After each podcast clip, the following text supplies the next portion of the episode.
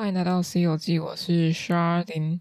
今天来回顾一下展览，是我在十月初的时候去到台北的一趟旅行，看了很多展览，然后都来不及讲，然后到今天才讲。那今天也隔了蛮久了，已经是月底了，就凭着我的蛮烂的印象跟记忆力来跟大家分享哈。今天要回顾的地方，第一个点，不先说有几个点啊，以免我可能后面都忘记。那我宁愿现在就先不要讲。那我们就先来回顾一下，我去到台北当代艺术馆的展览，这个档展览叫做台北当代，看看错，叫做转接器。转接器它是一个联展。那我一开始看的时候想说，哇，这个名字跟这些艺术家到底有什么关联？因为它跨的地方非常的远哦。后来我看懂了。因为我后来才知道，哦，原来他是跟企业合作。大家可以上台北当代艺术馆的官网去看，它上面就有很详细的论述。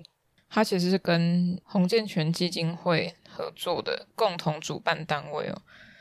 那转接器，它这边论述有写到，转化自电晶体所蕴含的驱动力量，以此象征本展聚焦于作品对于创变能量的转接与转换，就有不同的生命物种，甚至是非生命的数据讯号作为载体，创造出可见且深远的艺术景观。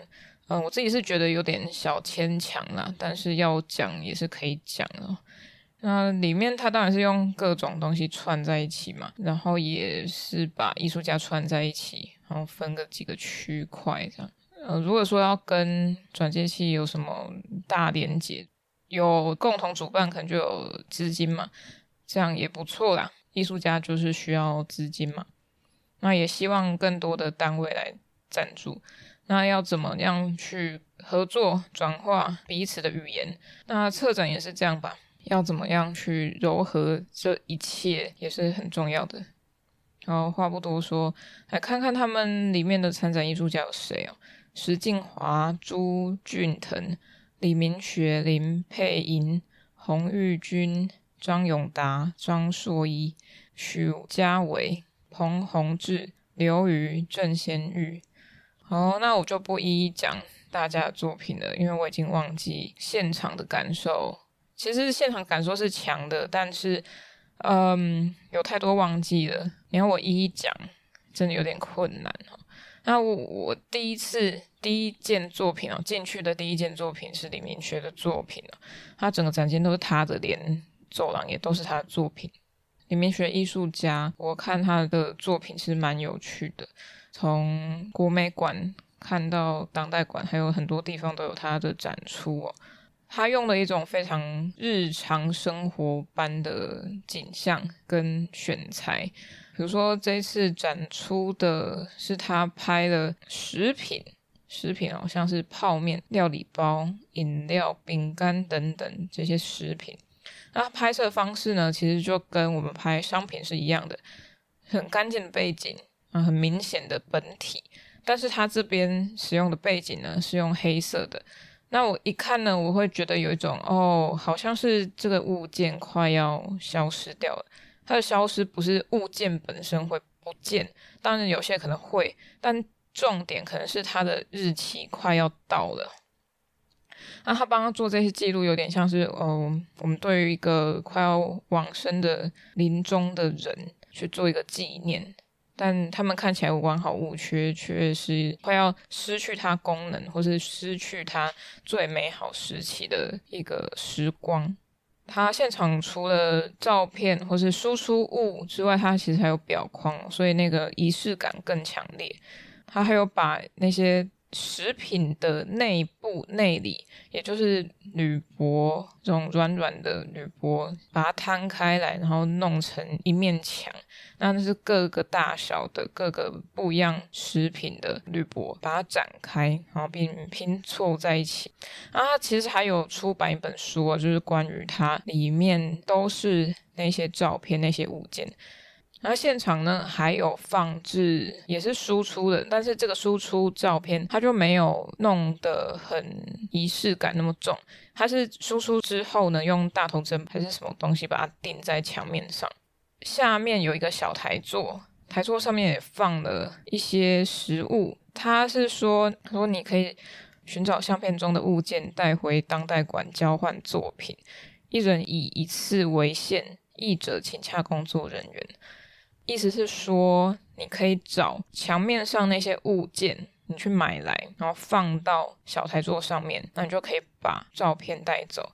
我的理解是这样的，我看一下，一二三四五六七八九三十，嗯，台座上面少一件呢，台座上有八个，但是上面墙上少了九张照片，那可能是有一个东西被赶走了，还怎样？不晓得。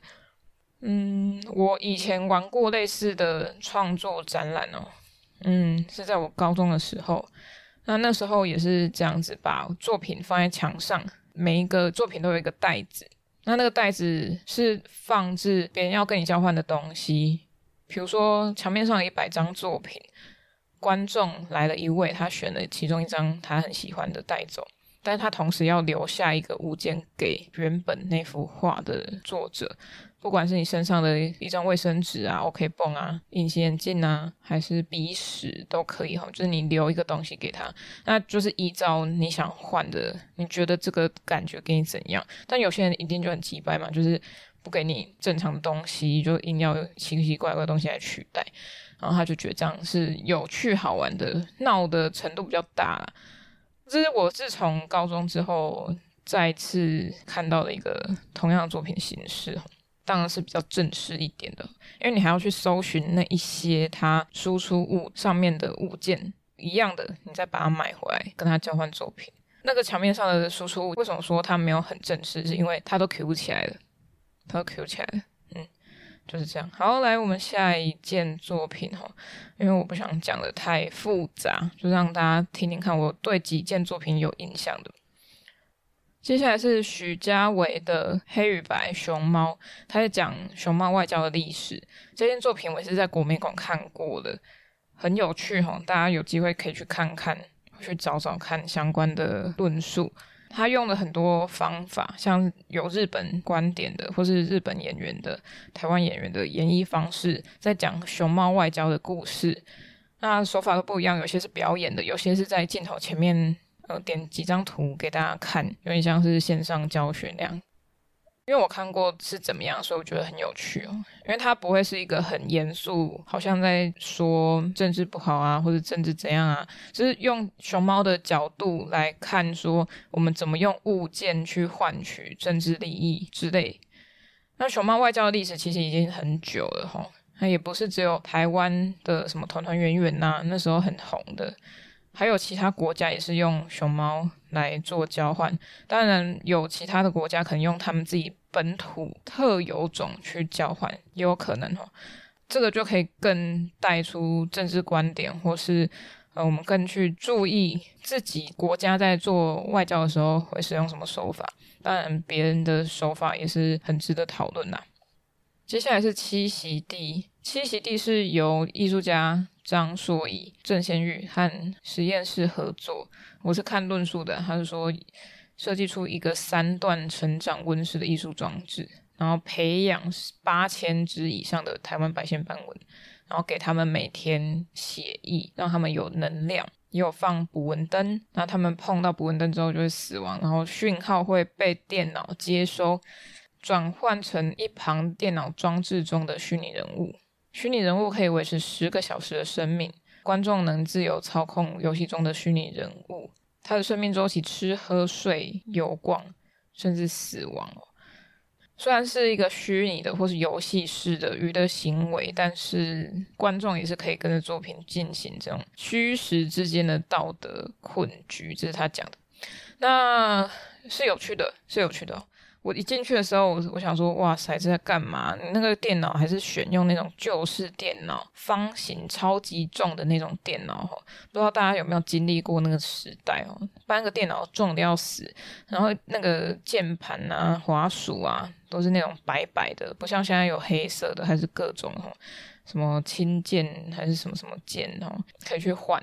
那他在这边选用，刚刚说到蚊子，蚊子是我的克星，他真的是会克死我，因为我是那种蚊子会过敏的人，所以我一看到这件作品，我就只想逃离，我只想逃离吼，我连玩那个游戏装置都不想玩，因为我只想逃离那个现场。但是我还是有把它看完哦，是有趣的哦，因为你会看到居然有艺术家在培养蚊子，蚊子是害虫诶，为什么要培养呢？但是他这边一个很重要的重点就是，他要用这些蚊子培养出来，然后让它死掉，补蚊灯啪啪，然后才死掉。死掉之后去转换成虚拟的人的周期嘛。我们用生命来换取一个讯号的生命。生命它在现实中是动物，是一个害虫，但是在虚拟的它是一个人物，你可以去培养，可以去玩，或是操作那个虚拟人物，所以它很吊诡啊，因为你在杀害的是一个真实生命，虽然就算他是一个坏人、坏蛋、坏蚊子，但是你在虚拟的世界里面，你却是要培养它，用别的东西来取代、来换。就可以去想说，到底是他说的道德困局是什么？OK，那下一件作品，作品叫做《之后》，它是朱俊腾的录像装置，总共有六个荧幕，不一样的人，但都是女人啊，看起来都是女人，然后手上有那种沙滩球，黄色、粉红色、蓝色跟白色间隔的那种沙滩球。然后他就一直吹，一直吹那个灌气，一直灌气，一直灌气到里面去，让它不断膨胀，不断膨胀。然后他们一直呼吸吐气，呼吸吐气，让它胀大到爆破那一瞬间，爆破瞬间那个荧幕也会暗掉。但他其实在提出一个思考：是呼吸停止跟气球爆破之后会面临到什么？我觉得这个有点隐喻啦，真的是在那个黑幕里面爆破之后，荧幕黑掉，投射的可能只有这个场域空间的那个反光，是反光吗？还是折射？呃，数理不好了。总之就是你你会看到黑色荧幕，它投出来的是谁？如果你站在这个影像前面，那投出来的影像就是你哦。你会在黑屏上看到你自己，那那之后到底是什么？那爆破之后到底是什么？这也是一个疑问啊，大家都没有一个正确答案。在走上二楼的转角处，楼梯间有一件很有趣的作品哦，那是我看到会起鸡皮疙瘩的一件作品。我在看影像的时候，已经是后段尾声的时候。那我看到的映入眼帘的是一个裸身的人，很瘦弱，坐在一个推车上面，只有重要部位被贴了钱，好像两张还三张一百块台币，哈，就是台湾的，这是台湾的影像作品，台湾艺术家的影像作品。然后有人后来去给他披了外套。所以我就在那边等待，我想说，哇塞，这个是怎么一回事？因为他看起来真的是非常瘦弱，我是还想说会不会是一个艺术家自行参与的行动？结果不是哦，艺术家应该是推出推车的人，那他是请来患有小儿麻痹的艺术工作者，叫做阿忠身上。然后他推出来的时候呢，阿忠身上其实覆盖满全部哦，全部都覆盖了台币一百块。他一推出来，一放在定点，大家就开始去抢那个钞票。可是你抢完，你只会发现你下面的那一个物体是一个活生生的人，而且是一个身心障碍者的裸体。可能会在推出推车的那一瞬间，看到脖子那一块是没有被贴上钱的，后面的脖子哦，那其他都是有贴钱的。如果是一个去抢钱的民众，你在抢完那些钱之后，你会感到怎么样？有什么心情？你觉得这是对的吗？就是你开心吗？你抢到这些钱，你有得到任何愉悦吗？你从一个身心障碍者身上剥夺了那些钱，也许那不是他的，那是刻意安排的。但是你看到这个景象，你开心吗？你满意吗？那在论述里面，他也提到说，可能会有一些羞耻感、罪恶感，甚至同理心。直到我后来看到的那些景象，也就是刚刚说到的，有人贴了少数的钞票到他的生殖器官上去掩盖，还有披了外套给他，那那是少数才会做的。那其他人都是我抢完的东西，然后大家就就在那个作品面前指指点点，也没有指指点点啊，是在作品面前一直在聊天、喧哗，然后讲话等等的。但是他们眼睛都会时不时的扫去作品上，就是那一位阿忠身上。这是一个非常简单有力的艺术行动、艺术行为。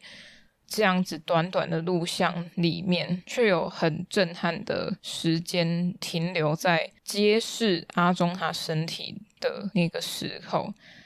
一百块也好，五百块也好，一千块、两千块也好。不管是多少钱，我们都可以看出人的本性，或是某种贪婪、反转的力量，那就是有时靠人自己去，嗯，去变通吧，或者去思考的。好，接下来下一件作品，呃，这个影像之后也有一个现场装置的影像。这个是一个我看这一档展览最最最最有印象深刻的一件作品，它是刘瑜的作品。那也让我很惊讶，他用了一个呃屏幕，屏幕前面有一些立体的物件，那它物件都是会搭配它的影像做变化，并不是物件变化，是影像会搭配着物件的形体，或是围绕着它去做不一样的变化。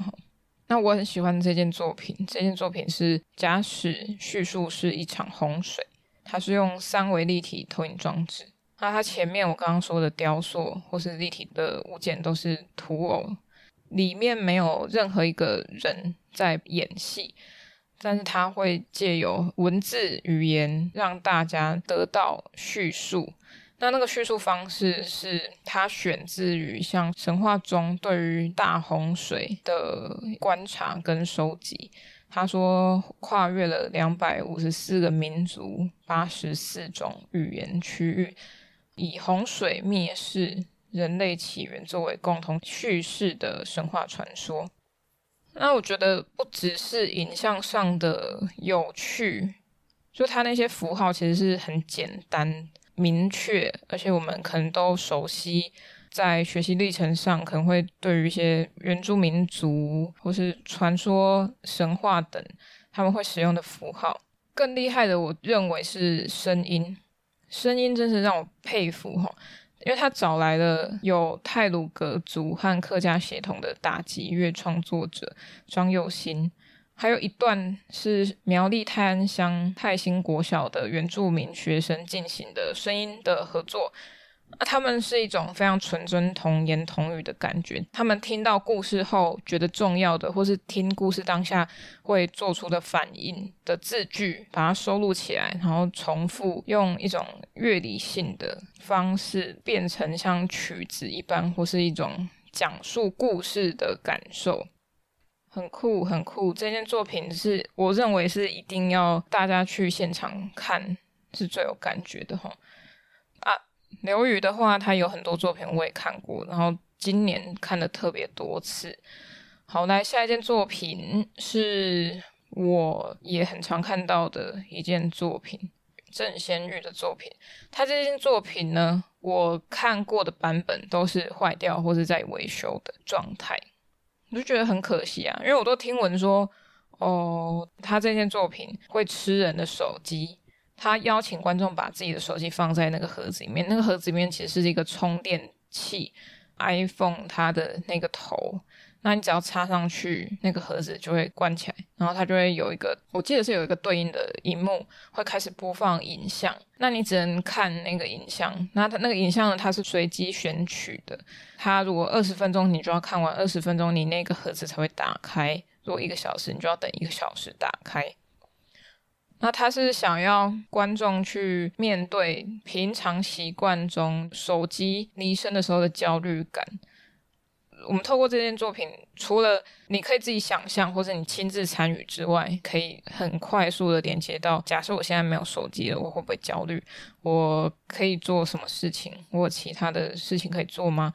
那其实，在以前没有手机的时代，我记得那个时候在干嘛？没有手机的话，就是看书诶，看书或者玩电脑。我玩电脑真的很刺激，因为我。我们家都会把键盘藏起来，所以我们几乎不能玩。或是你有什么其他的休闲娱乐，其实都越来越被局限在一个会发光的小框框、小三 C 产品上。大家有机会的话去玩玩看呢，是蛮有趣的作品。那他还有另外一件作品，也是我觉得很酷的，是 Hijacker 吧，Hijacker。他说可以有一台机器可以帮助人想象其他人的梦境，那他就提出了这个问题啊。论述上是写艺术家在白天日常大脑活动时戴上侦测电波的头盔，训练 AI 将接收的电波接到 COCO，是一个数据库吧。简单来说，就是他白天侦测大脑电波，然后借由 AI 接收电波到一个叫 COCO 的数据集，然后他会将字词转换成 COCO 上面的资料库，建立起很多生活中的图像，然后在晚上睡觉的时候，大脑的活动状态，再借着 AI 的帮忙，从 COCO 借着资料集。抓取图像，会得到一个类似、相似梦境图像的东西。这是一个蛮有趣的实验哦。使用脑波、AI 或是数据，这些都是已经离我们很近的东西了。他这件作品是二零一九年的作品了。我在阿特那边有做一集，是说到底 AI 对于艺术家来说是一种帮助，还是一种侵略？我觉得是看使用者如何去思考，诶，他可以把它形塑的是一个很邪恶的东西，我们艺术家快不能生存了。他 AI 靠 AI 就可以创造新的图像，那还需要艺术家做什么？那也许艺术家在这个时候就是扮演着如何串接起每一种可能性的重要角色。他这边运用到了很多种嘛，AI 啊，COCO 啊，然后自己的脑波啊。在别的领域上，AI 其实也可以做到一种呃协助功能。那我也不会说它到底是好还是不好，就真的是看人怎么使用它。那它未来会怎么样自我发展？嗯，再来观察一下吧。那这件作品我觉得是有趣的哦，就很像一个记录的感觉。那它生成的物件跟对应的文字，你再去观看，很不一样的地方，但我觉得是很值得再去做研究的一件作品。好，来，接下来是石静华老师他的作品又在里面了，就是《行路一百公里》。那现场就放置了他做作品当下的记录照。还有作品本身，以及他所使用的笔啊、鞋子啊、粉屑等等的展览的展陈哦。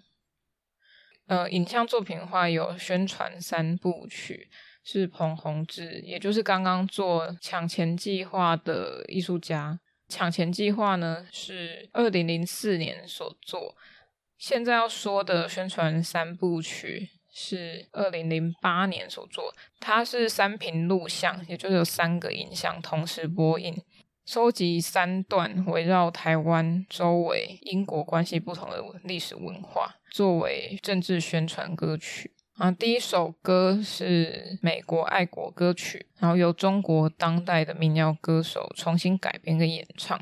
啊，第二首是日本殖民政府改编邓雨贤的《雨夜花》。乌雅辉成的军歌《荣耀的军服》，那艺术家他将日文改为韩文来唱，诠释了日本殖民的视角。那最后一首歌则是台湾同胞，我的骨肉兄弟啊，讲述文革的背景。以上都是他的论述所提到的。那如果以我当下感觉来说呢，因为他都是黑白影像，然后他拍的演唱者都是只有 take 到他们的人头的部分而已哦，他并不是一个全身的，他只看让你看到一个脸。我会觉得说，我们在看这些脸的时候，同样都是亚洲，因为都是围绕台湾嘛。这三位演唱者都是亚洲面孔。如果硬要说他是什么样的人，或是什么国家的人，也许啦，有一些蛛丝马迹可以看出来。在他还没有张开嘴巴之前，我们就只能靠他的外形来做判断。但他唱出来的时候，你可能就知道，哦，他可能是哪里人。尤其是他们在唱歌的时候，那些曲调都是改编的，所以你会有种熟悉感。只是你在听他歌词上，可能不一定是你熟悉的语言哦。用一首歌来做一种政治手段，来做一种政治的宣传歌曲，这是很常见的一种手法，从古至今都有。这一件作品可能要讲得更详细一点，但是我觉得我可能没有办法讲到那么细腻，因为只要跟政治有关的，我可能都没有那么多的涉猎，或是历史相关的，我也是没有那么多涉猎。我就是那种过目即忘的人，但是大家还是可以去看看。这一个作品刚好在一个转接处，所以有一种进到这个空间被歌声环绕之后，你出去就会再看到另外一片天哦。好，另外一片天是什么？就是更大的展场。那更大的展场上面有很多都跟电子相关的作品，像是现场就有放一台车子。那这个车子是跟电池有关，现场也有放影像跟电池，他就会跟你说，那那个是怎么形成它的动力啊，拍摄电池制造的流程等等的。但是它的影像不是很科学化的，或是告诉你这个是怎么做，很像观光工厂那样，并不是。他是还找来了饶舌歌手去做一首饶舌歌曲。有很多不一样的变化，是跟着影像的电动 F1 赛车的加速，不断的去变奏、变速，语速越来越快。那前面有一些真空管，你会看到它的荧幕上面指针一直在变动。这一个展场，它用了三个面去带作品。第一个面是刚刚说到电池，电池后面两个面就是另外两件作品了。展场里面有一个非常奇特的东西，叫做 R One。R One 呢，它是我直接念哦，构想来自二零一二年由日本发明家石黑浩教授推出的一个 Telenoid R One 机器人系统。虽然该系统最后宣告失败，但张硕一截取了其中机器人令人毛骨悚然的拟真特色。然后它有定制矽胶皮层，打造更细腻的触觉感受。那也在机器上面植入说话装置。我直接来讲这个令人毛骨悚然的作品，确实它是一个呃很可怕的作品吧？外形上很可怕，呃，内心也蛮可怕的。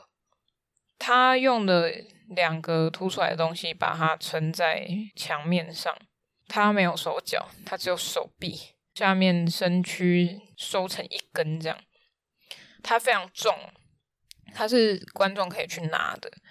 你拿着要干嘛？听他介绍战场，或是听他的指令去看战场的作品。他在里面植入了他会说话的器具嘛？简单来说是扩音器。然后他会去感应说，哦，现在有人来拿住我。如果以机器人的角度来看的话，他说，哦，现在有人来抱我了。因为他就说要抱着他，耳朵贴着他的心脏处，也就是他放置喇叭的那个区块贴着，然后听他讲什么。他非常重，你拿完可能肌肉就溶解了吧，很重。它的内容也非常可怕。呃，说是介绍展场的嘛，但也不是，他就是在说用一些很奇怪的方式，就是说什么你现在走到哪里，然后现在那边是不是有人在做什么？然后你掏出什么什么枪，然后去对他们扫射之类的，就听了觉得很奇怪。我们好像要依靠它得到哪些资讯，但是那些资讯又不一定是真实的，令人感到好奇，说为什么要做这件作品？而且现场有两只啦，所以你不怕没有人跟你一起抱着它，还是三只我忘了。那你可以凑上去，然后抱着它走在展场里面，那个画面是蛮神奇的。OK，那后面还有郑先玉的作品，这件作品我觉得很有趣哦，叫 Annoying Annoying Annoying Annoying 是这样吗？A N N O Y A N O N Y 作品名称，好，这样拼。这件作品它会随机打电话给任何人。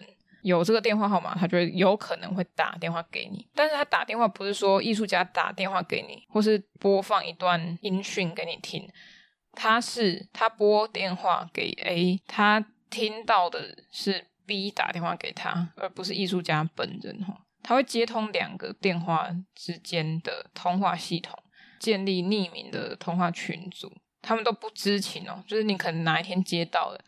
很想说，喂，你是哪位？然后他也会想说，喂，你是哪位？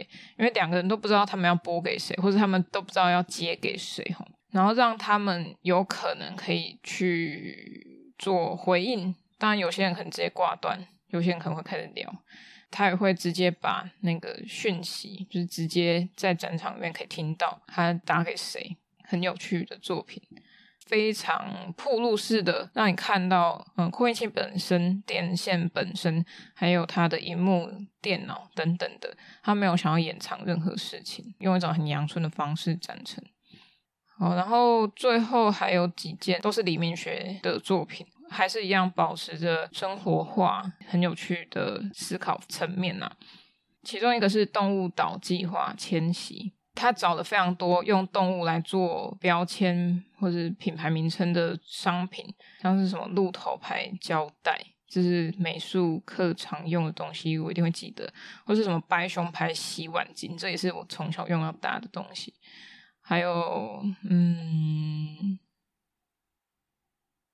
忘了啊，总之很多啦。现在手边有的东西拿起来看一下，可能都跟动物有关。我虽然《C 游记》也是用虫虫当我的 logo，但是我不是叫虫虫游记，所以我应该不会被它作为作品。嗯，还有一些酒啊的商标啊，或是什么其他的，也有熊猫的、羊的、大象哦，大象蛮多的，熊也蛮多的。他就把标签上面的动物都去除掉，直接放了一个模型，动物的模型，小公仔在旁边。那他是引用约翰伯格的说法。约翰伯格说，动物来自于视域的另端，视是视觉视，它们属于那里，也属于这里。进一步讨论人类社会与动物之间的集体记忆。我们用这些符号，这些动物是为了要做什么？它是一种崇拜吗？还是可以指认出身份阶级？还是一种都市神话学？这是他提出的疑问。我觉得有趣的是社会阶级的部分哦。社会阶级，我们都会想说，哦，好像老鼠可能是一种低下阶级，因为它是一种肮脏的、污秽的。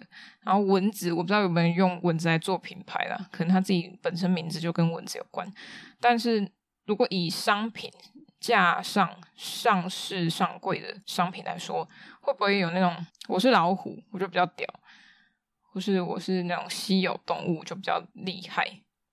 我觉得多少会有这种现象，或是以产品本身来说，可能某一种品牌它刚好因为有了动物作为商标，它刚好也比较实用，或是功能性比较强，所以我们就会定义说，哦，那它应该是有动物品牌的才对。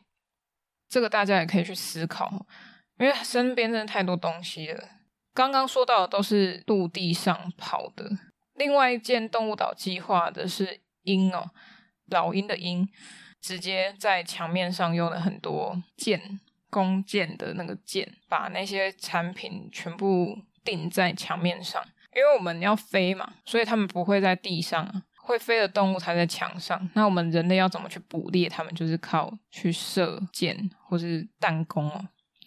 但是它上面很明确的都指出那些商品上的东西确实都是跟鸟类有关的。还有动物岛计划是老虎，老虎的话，它是直接用应该是老虎鸭子吧，在地上围了一个圈，然后把老虎鸭子的品名去除掉，因为没有人赞助它，如果要来赞助的话，它当然留下来。好，这我想的啦，但它应该是要把会影响人类视觉或是直接辨识的方式直接去除掉，然后保留它要做这个动物岛计划的一个重点核心，就是动物本身，所以它把文字去除掉。接下来是蝴蝶效应，蝴蝶效应的话，它用的方式其实就跟鹰刚刚的方式是一样的，鹰它会出现在天空中飞，那蝴蝶的话。最常看到的，要么是在飞，要么就是在标本室、标本库、标本箱、标本盒里面。它放的方式也是一样，像标本一样，把它定在木柜里面，给它一个罩子。那些都是跟蝴蝶有关的牌子，很有趣耶。就是你不只是从里面看到你熟悉的事物，也看到说，原来我用的这些事物，它们都是艺术家所关切的元素之一。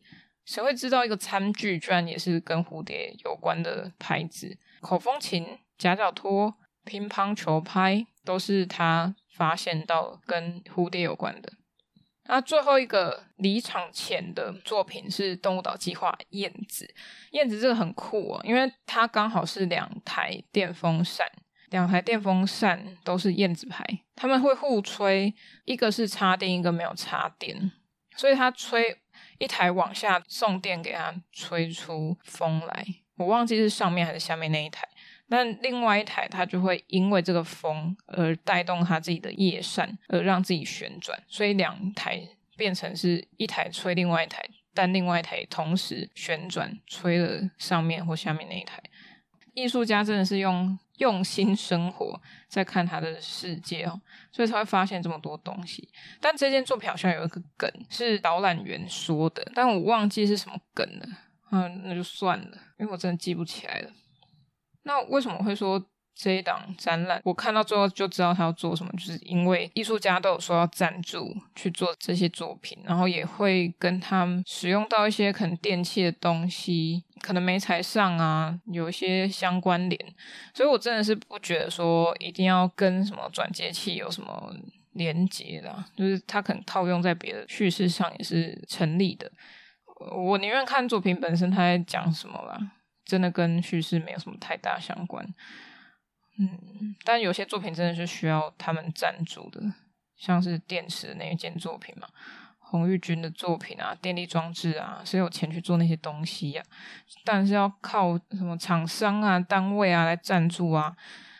哎，这就是台湾艺术现象嘛，就是你有本钱的话，你当然自己做啊；啊，你没有钱的话，当然是去找赞助单位嘛。那赞助单位他可以给你多少？给你多少力？给你多少钱？都是很重要的。因为艺术家不止做创作，他也要生活嘛。虽然他做这些创作看起来很酷、很有趣，跟你主题很有相关，但是他如果卖不出去，他也是没有钱可以收进来。这也是一个现象啦。但是还是要靠自己多宣传啊！我在做这个。也没什么人在听啊，所以其实我也很多时候都会质疑自己，说到底是不是要继续做《西游记》？明才成立不久，然后好像又想收掉，但为什么会想收掉？就是没有人在听嘛，没有这个习惯去收听展览，有时候会觉得有点灰心吧。就是记录这些到底要干嘛？那我自己喜欢看展，那看展是为了什么？就是为了要让我自己不要脱离艺术，这是最大的动力。离开学校之后，你有的时间、有的机会、有的经验、体会，然后自己去创造。所以我就是在创造跟做记录。唉，只能说自己在意的东西，并不是大众在意的东西。像之前说什么，嗯，有一个组织啊，他们在抗议嘛，所以就说人命跟艺术哪一个比？较重要，他说到重点啊，对啊，我现在在做艺术相关的 podcast。如果现在战争，谁要管艺术啊？除非是在意艺术的人嘛。那我为什么要拼死拼活，在我下班之后忙得要死，没有时间休息，还要去看展？哎，好，这段就放在后面好了，反正也是结尾了，就这样吧。就到这边吧。各位各位，喜欢《西游记》的话，可以到脸书、IG 搜寻《西游记》，C 是大写的 C。那请认明 logo 是绿色微笑的毛毛虫，那就是我啦。想听最新一集的《西游记》，可以到各大平台，像是 First Story、KKBox、Spotify、Apple Podcasts 或 Google Podcasts 免费收听哦。想与我互动、私讯或者聊天，可以到 IG 上找我，搜寻《西游记》。欢迎各大单位合作邀约，信箱请看下方资讯栏喽。那我们下一集《西游记》再见，拜拜。